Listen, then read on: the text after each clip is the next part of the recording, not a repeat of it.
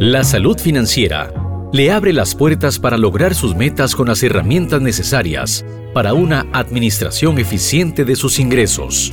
Por eso, de la mano de personas expertas conozca Finanzas en Forma, una producción de Noticias Monumental. Hola, bienvenidos a este tercer episodio de Finanzas en Forma, donde siempre le decimos que nuestro objetivo es que usted tenga una salud financiera, pueda usar mejor su dinero y también pueda tener Salud mental, que es lo más importante. Hoy vamos a hablar de un tema que para algunos puede ser sencillo, pero para otros cómo cuesta, ¿verdad? Que es el tema del ahorro, cómo empezar a ahorrar, cuál es la importancia del ahorro y para eso nos acompaña el economista Vidal Villalobos que nos trae toda la información y también nos trae un montón de consejos. Don Vidal, ¿cómo le va? Bienvenido a Finanzas en Forma. Juan Enrique, muchísimas gracias, qué gusto verlo nuevamente y particularmente acompañarlos en este magnífico proyecto que están ustedes haciendo. Ya esta es la tercera entrega de este programa y espero que podamos contribuir positivamente a la salud financiera que pasa por el bolsillo, pero termina en la mente de las personas. Sí, tener tranquilidad, que es lo más importante, don Vidal. Bueno, empecemos eh, por los conceptos, ¿cómo le puedo yo explicar a las personas que escuchen este podcast qué es el ahorro? ¿En qué consiste ahorrar? Técnicamente, para un economista, el ahorro es consumo futuro. Porque si yo me estoy sacrificando hoy, la idea es que pueda hacer ese consumo en el futuro, dependiendo del objetivo que me plantee. Si estoy pensando hacer un ahorro para pagarme los estudios universitarios, pues habré consumido productos universitarios cuando llegue el momento.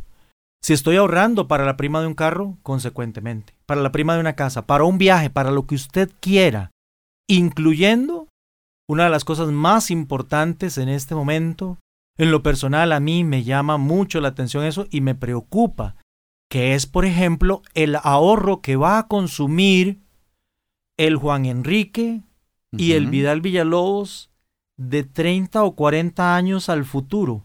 Estamos hablando de los fondos previsionales. Don Vidal, bueno, es sumamente importante tener esas previsiones y pensar a futuro.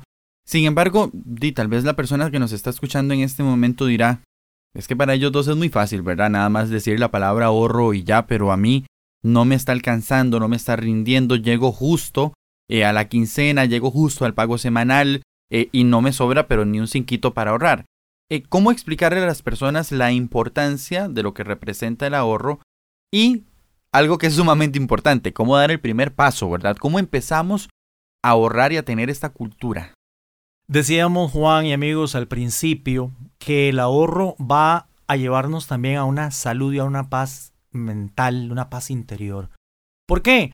Porque cuando pasen cosas que no tenemos en nuestro presupuesto, y para eso precisamente son las líneas de imprevistos que uno pone regularmente en el presupuesto, pues para tener los colchones, los recursos, a dónde echar mano y poder salir adelante sin perder en ese intento la vida, sin desesperarnos, sin arriesgar el presupuesto sobre todo de la familia. De tal manera que tenemos que buscar el espacio para hacerlo en teoría de presupuestos, y el segundo programa fue precisamente sobre tema de presupuesto, estaba el asunto de los gastos. Muy probablemente, Juan, si hacemos una revisión de los gastos, nos vamos a dar cuenta de que hay cosas en las que hacemos la erogación y no lo teníamos en el presupuesto. Por eso, sí, claro. empieza por disciplina. Si nosotros tenemos la disciplina y esos gastos no los hacemos, no nos vemos tentados a llegar a eso, vamos a encontrar que tenemos un pequeño espacio para iniciar este maravilloso proceso. Un viaje de mil kilómetros empieza con el primer paso. O como dirían nuestras abuelitas, de cinquito en cinquito vamos llenando el tarrito. Y la disciplina nos va a permitir que cuando tengamos ya algún monto acumulado, eso nos va a motivar, nos va a inyectar y vamos a continuar con el camino tratando de ir aumentando precisamente los ahorros que podamos hacer. Yo lo que recomiendo es, fíjense muy bien en los gastos hormiga. Son esos gastos que erosionan el presupuesto, los recursos, y nos van consumiendo el dinero.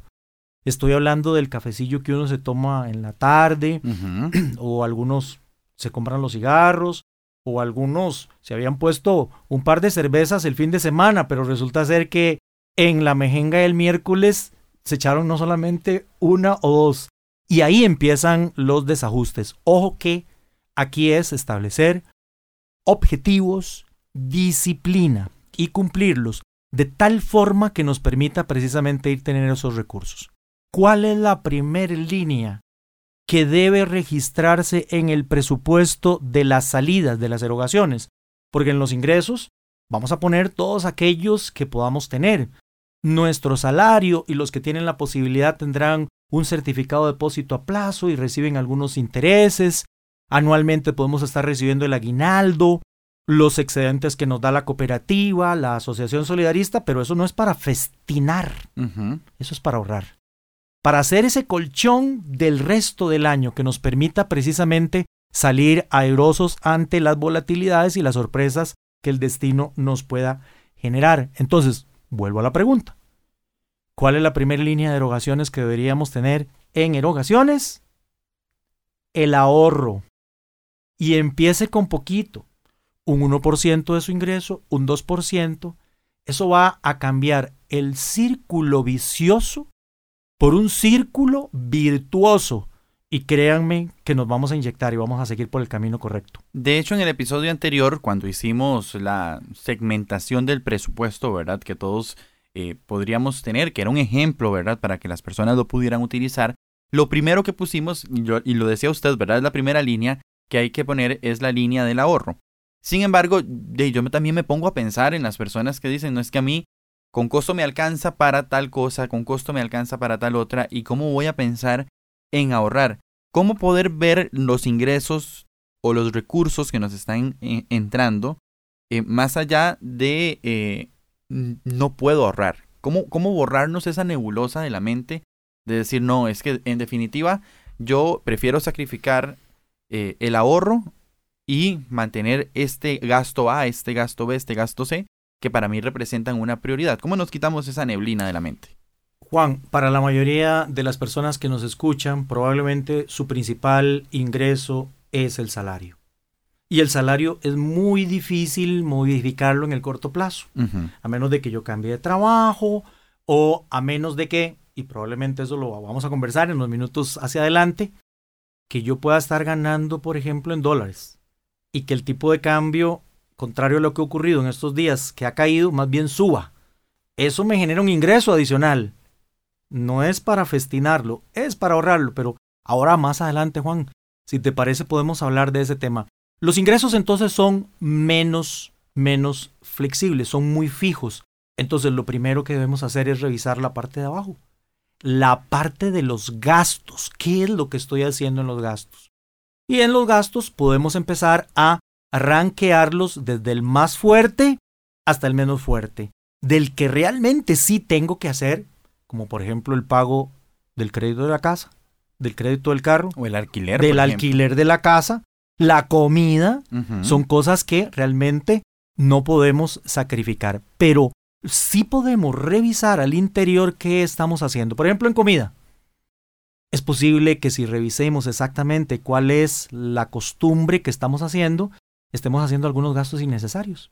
Y por ahí empecemos a economizarnos algunos colones que vamos a ir pasando a los ahorros. Aquí la disciplina es, colón que yo no voy a erogar porque hice alguna jugada, pues entonces lo paso de una vez al ahorro. No es para gastármelo en otra cosa, porque si no, no tendría sentido esto. Créditos. Tenemos créditos en tarjetas, en la casa, eh, créditos personales. Hay algunas posibilidades, por ejemplo, muy importantes en cooperativas, en asociaciones solidaristas y los mismos bancos, en donde usted puede acercarse y sentarse con su ejecutivo a revisar su condición y si logra una renegociación del crédito le bajan la cuota. Pero esa rebaja en la cuota, esa diferencia, sí podría ir un poquitito a su flujo de caja para que usted quede más suelto. Pero en realidad el grueso de esa rebaja, ¿saben a dónde tiene que ir? Al ahorro. esa es la forma que lo tenemos que hacer. Hay varios libros muy, muy interesantes. Algunos de ellos podríamos estar refiriéndolos aquí, Juan, para eh, que los amigos que tengan interés los puedan revisar. Eh, pero, por ejemplo, hay uno de eh, Ramón Campaño que se llama El poder del dinero. ¿Y qué es lo que aborda este autor? De que regularmente cuando fuimos niños y adolescentes nos sembraron unos modelos de manejo del dinero que de alguna manera nos comprometieron, se convirtieron en grilletes para nosotros, ¿verdad? Porque pensamos que el dinero es malo. Es más, un rico no entra al reino de los cielos. Es más fácil que pase un camello por el ojo de una aguja. Vean esas ideas que nos van condicionando con relación al dinero. ¿Y qué pasa? Terminamos teniéndole miedo al manejo del dinero, cuando en realidad es una herramienta para que nosotros seamos felices. Tenemos que cambiar también ese tipo de situaciones. Bueno, si la situación es dramática, para condiciones dramáticas, soluciones dramáticas, ¿Qué significa esto? Es posible que me compré un carro y la verdad es que con uno más cómodo hago lo que yo necesito. Por ahí alguien decía, me lleno de cosas para de, de cosas que no necesito para impresionar a gente a quien yo no le importo. ¿Ah? Sí, Entonces, ¿para qué estamos con ese con ese planteamiento de querer mostrar una condición que no podemos tener. Es posible entonces que si usted hace una revisión, sí, cambie de carro, tiene uno más modesto, pero va a estar más feliz. Lo mismo pasa con la casa.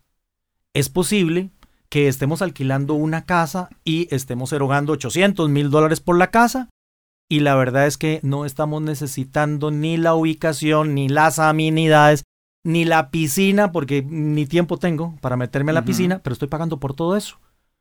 Pensemos si pudiéramos hacer el sacrificio, la revisión y bajar todo ese tipo de cosas. Y ve que aquí te he mencionado algunos detalles como renegociación de créditos o disminuir el perfil de transporte, de vivienda o renegociación de créditos y ya llevamos tres o cuatro cosas que si lo hacemos nos van generando recursos para el ahorro y que nos van dejando, digámoslo así, dinero disponible para que la gente nos entienda. E, este tipo de acciones lo que nos ayuda es a tener mayor liquidez, pero esa liquidez, usted lo decía, tendría que ir dirigida, ¿verdad?, en nuestro presupuesto al rubro del ahorro. Ahorita estábamos hablando eh, básicamente de la intención de empezar a ahorrar y cómo una persona, ¿verdad?, eh, dice, bueno, a partir de ese momento yo quiero empezar mi ahorro, eh, y voy a, no sé, de los 500 mil que gano, voy a apartar 5 mil para ahorrar y ya es un paso, ¿verdad? Ya se empieza por algo.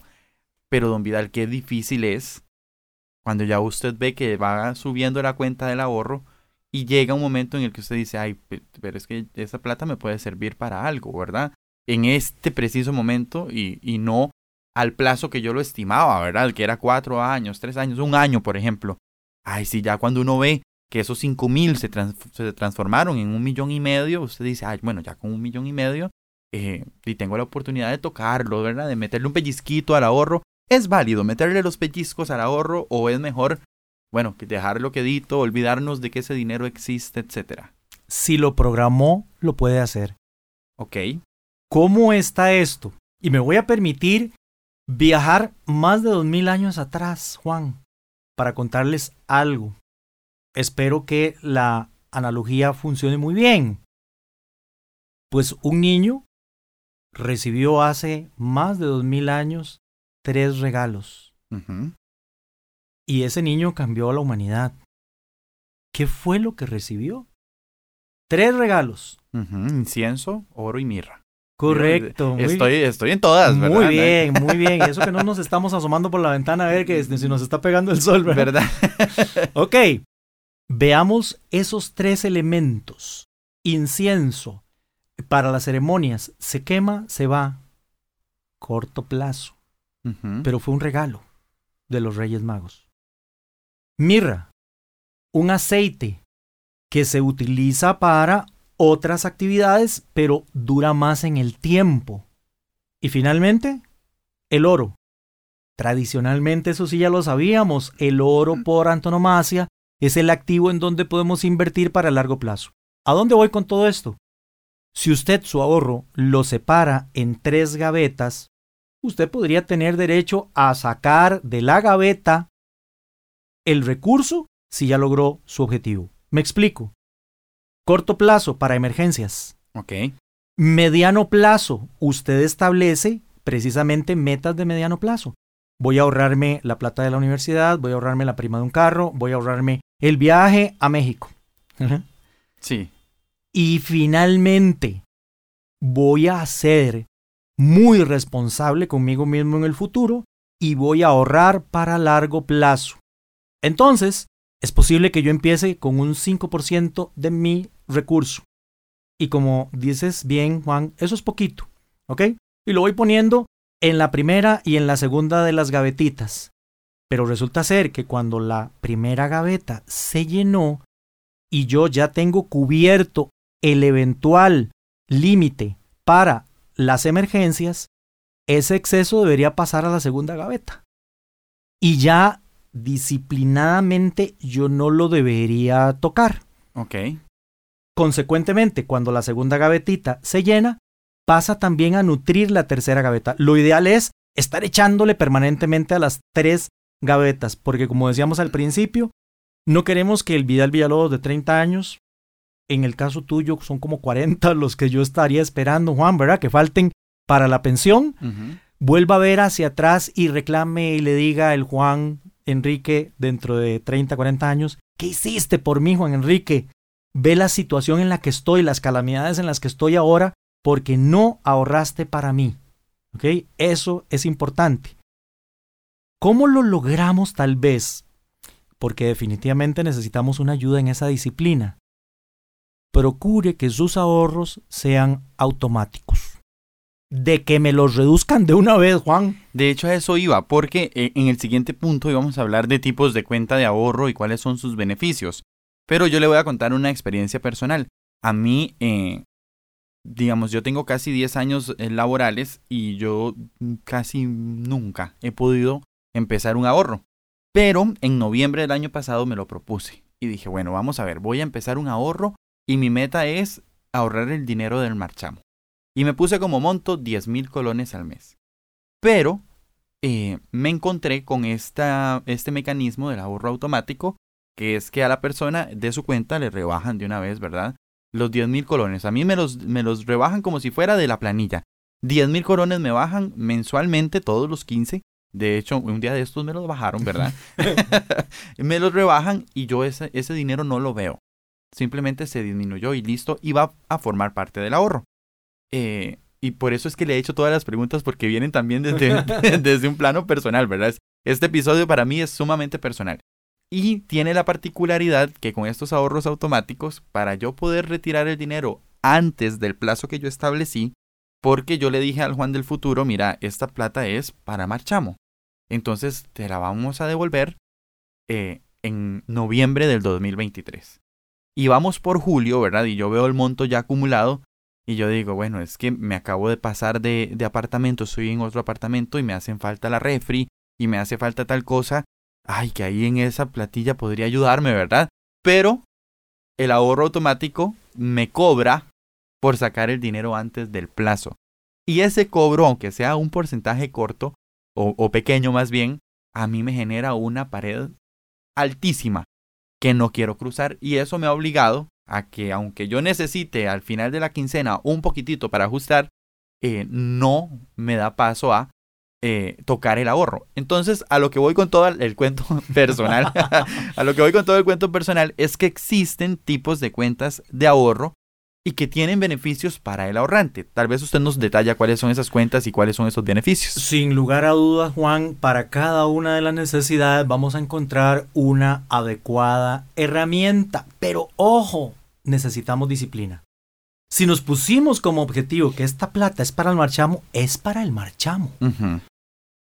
¿Qué pasa cuando se presenta una situación de estas? Me cambié de apartamento y necesito un, empujoncito. Bueno, debería existir ya de previo, gracias a la disciplina, un ahorro para enfrentar eso. Para imprevistos, claro. ¿Qué faltaría o, qué pasaría si yo, en lugar de haber recibido los 10 aguinaldos anteriores, hubiera ahorrado una parte de esos 10 aguinaldos? ¿Qué hubiese pasado Claro. con mis intereses de la cooperativa? Con los dividendos de mi asociación solidarista. Es ahí donde se requiere de una disciplina. Definición de locura de Albert Einstein. Seguir haciendo lo mismo y esperar resultados diferentes. Claro.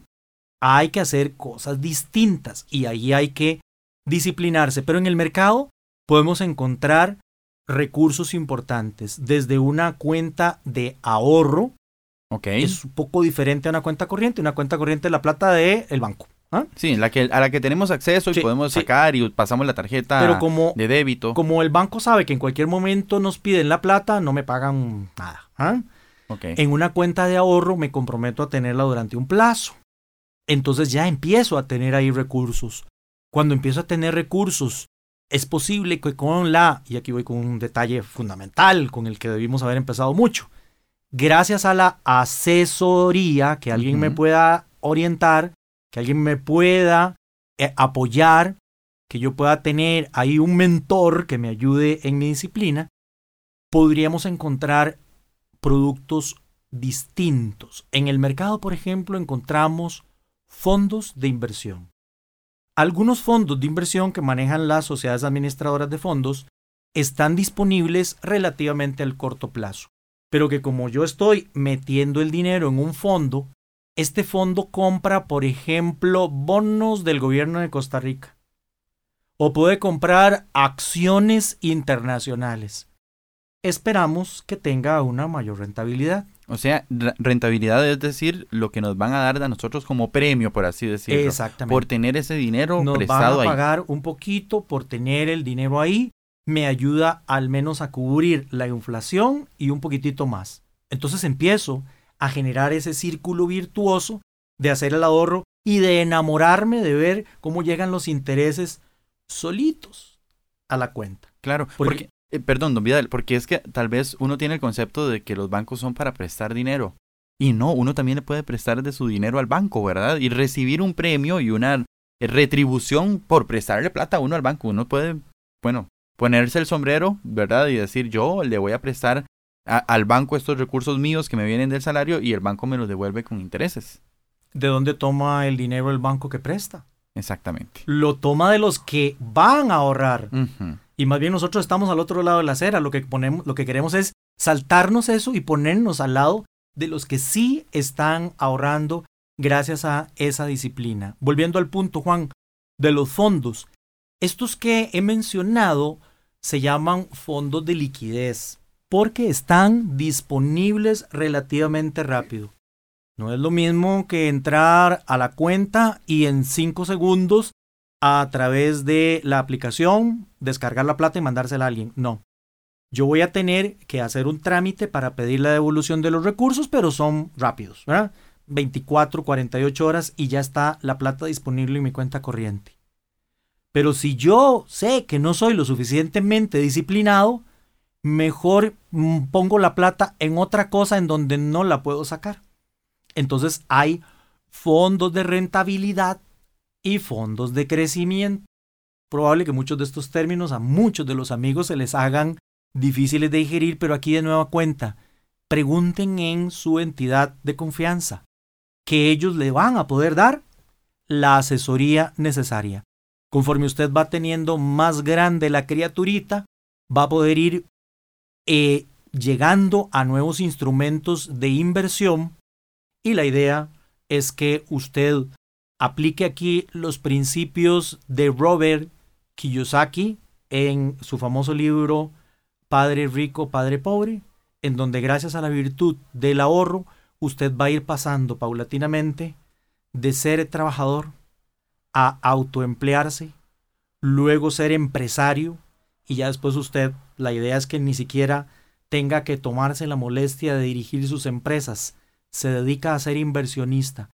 Y aquí dejo un tema para, para los próximos, eh, las próximas entregas. ¿Cómo se logran generar ingresos pasivos? Es otro tema, no tiene que ver con ahorro. Pero ¿cómo es que hay gente tan exitosa que está sentada literalmente en la sala de su casa esperando que le llegue la plata, gracias a que generaron fuentes de ingresos pasivos. Don Vidal, ya para finalizar, porque nos faltan pocos minutos, esto se va rapidísimo, aunque usted no lo crea, ¿verdad? Pero ya para finalizar, yo eh, ponía el ejemplo de una balanza o incluso tres sillas en las que uno tiene que sentar a la persona con el mismo peso. ¿Cómo hacemos un balance entre ingresos, gastos y ahorro? ¿Cómo siento a tres personas en la misma silla y le digo usted se va a llamar ingresos, usted se va a llamar gastos y usted se va a llamar ahorro? ¿Cómo llegar a un balance entre estos tres? Porque hay personas que dicen, no, pero es que los gastos míos superan este, los ingresos o, mis ingresos no me dan para el ahorro. ¿Cómo generar este balance en, en esta situación? Cualquier experto le va a recomendar a cualquier persona que en primera instancia trata de generar más ingresos para que pueda cubrir los gastos que tiene. Pero esto no es tan sencillo. Entonces nos vamos a lo que les dije un momento, porque en esta oportunidad este podcast es sobre el tema de gastos. Vamos a, recibir, a revisar qué podríamos ajustar y poner a dieta en el gasto para que quede el espacio precisamente para el ahorro. Pero sin lugar a dudas, amigos, amigas y Juan, si no hacemos un cambio directamente nosotros en nuestra actitud y en nuestro comportamiento, difícilmente lo vamos a lograr. La mayoría de las personas que dicen no se puede hacer, se sorprenden cuando alguien sí lo hace. Y lo hace porque quiso hacerlo. Y porque puso de su lado su voluntad y la disciplina. Ahí es donde está ese tema. Qué difícil la disciplina. Bueno, entonces, como para cerrar un poco las entregas que estábamos haciendo hace un minuto atrás, si se le dificulta y quiere tener el ahorro a largo plazo, vaya a una operadora de pensiones, firme un plan voluntario de pensión y empieza a ahorrar ahí 5 mil colones. Cuando usted quiera puede subirlo. Solo que va a tener un tema. No le van a devolver esa plata hasta que usted se pensione. Así que esa o lo ahorra o lo ahorra. Pero vaya a la cooperativa, vaya a la asociación solidarista. Es posible que tengan este tipo de instrumentos. Voy a mencionar algo aquí. ¿verdad? Estamos evitando marcas, pero no es una marca. Mi esposa es profesora en una universidad en Cartago. y resulta ser que la Asociación Solidarista de esta universidad le mandó una oferta diciéndole, tengo un plan de ahorro mínimo a cinco años. Empieza con 10 mil colones. Ella me llamó y me dice, ¿qué hago? Y usted dijo inmediatamente. Hágame una cuenta a mí. Así, claro. Hágame una cuenta a mí, yo le voy a dar plata para que me ponga dinero ahí a cinco años. Lo maravilloso es, y esto fue lo que le dije a mi esposa, ¿por qué no pensamos en abrir otra cuenta dentro de seis meses y otra dentro de seis meses? De tal manera que voy a tener una cascada de vencimientos pero hasta dentro de cinco años. Claro. Disciplina. Y el de la pensión, fundamental, porque no me van a devolver ese dinero hasta que me pensione. Si no logro tener la disciplina, busquemos las herramientas que me ayuden a esa disciplina. Empezando porque me rebajen la plata directamente desde el salario, para que yo ni siquiera la vea. Somos seres humanos que nos acostumbramos a ciertas cosas. Cuando nos acostumbremos a un menor nivel de ingreso, con eso vamos a vivir, Juan sabiendo que lo demás lo estamos ahorrando. Don Vidal, ya para terminar, lo que he hecho con los invitados anteriores a este podcast de Finanzas en Forma es que les damos como esas monedas a las personas que escuchan eh, el Finanzas en Forma, como esos tesoros eh, en, un tipo de ping-pong. Yo digo una, una de las cosas que aprendimos hoy y usted me responde con otra. ¿Está bien? Ok, empecemos. Para mí lo más importante que yo, yo puedo inferir de este Finanzas en Forma es que hay que tener disciplina para ahorrar. ¿Cuál es su recomendación? Disciplina, constancia y orden. Existen diferentes cuentas eh, o diferentes formas de ahorrar, ya sea en depósitos a plazo, ya sea en un ahorro automático, eh, que nos pueden dar incluso algunos premios por el ahorro. Diversifique, no ponga todos los huevos en la misma canasta. Ah, no, pero usted me va a tener que explicar eso, don Vidal, porque... Corto, mediano y largo plazo. ah, bueno. En los instrumentos de corto, mediano y largo plazo ponga sus ahorros. Don Vidal, yo le podría decir a la gente que siempre se puede ahorrar. la gente que dice que no puede hacerlo se sorprende, como dije hace un momento, de saber que hay gente que sí lo está haciendo. Don Vidal, muchísimas gracias por este Finanzas en Forma. Fue un placer haber compartido con usted, conversar sobre el tema del ahorro. Ojalá después de este podcast empiece un montón de gente a ahorrar, ¿verdad? Y empiecen a tener pues ese colchoncito que lo que busca es eh, que darnos una estabilidad, darnos un respaldo para situaciones futuras que se puedan presentar. Al contrario, Juan Enrique, gracias a ustedes siempre, como se lo he dicho en otras oportunidades, a la disposición de todo el equipo, de Febe, del tuyo, de Alejandro, de todo el equipo maravilloso que tienen ustedes. Y entonces, nada, estoy aquí a la mejor disposición de las personas que requieran de algún apoyo. Y si hay alguna última devolución que pueda hacer, quiérase, quiérase a usted mismo y empiece a pensar en su futuro. Era don Vidal Villalobos en este Finanzas en Forma. Bueno, en el siguiente episodio algo sumamente importante, el endeudamiento responsable. Ya en este episodio aprendimos cómo ahorrar, en el siguiente vamos a aprender a cómo endeudarnos. Es malo endeudarse, es malo tener una tarjeta de crédito, sacar un préstamo. ¿Cómo puedo yo endeudarme pero bien? Bueno, quédese al Finanzas en Forma que tendremos en el siguiente episodio en el que aprenderemos cómo se puede endeudar. Que le vaya muy bien. Esto fue Finanzas en Forma, una producción de Noticias Monumental.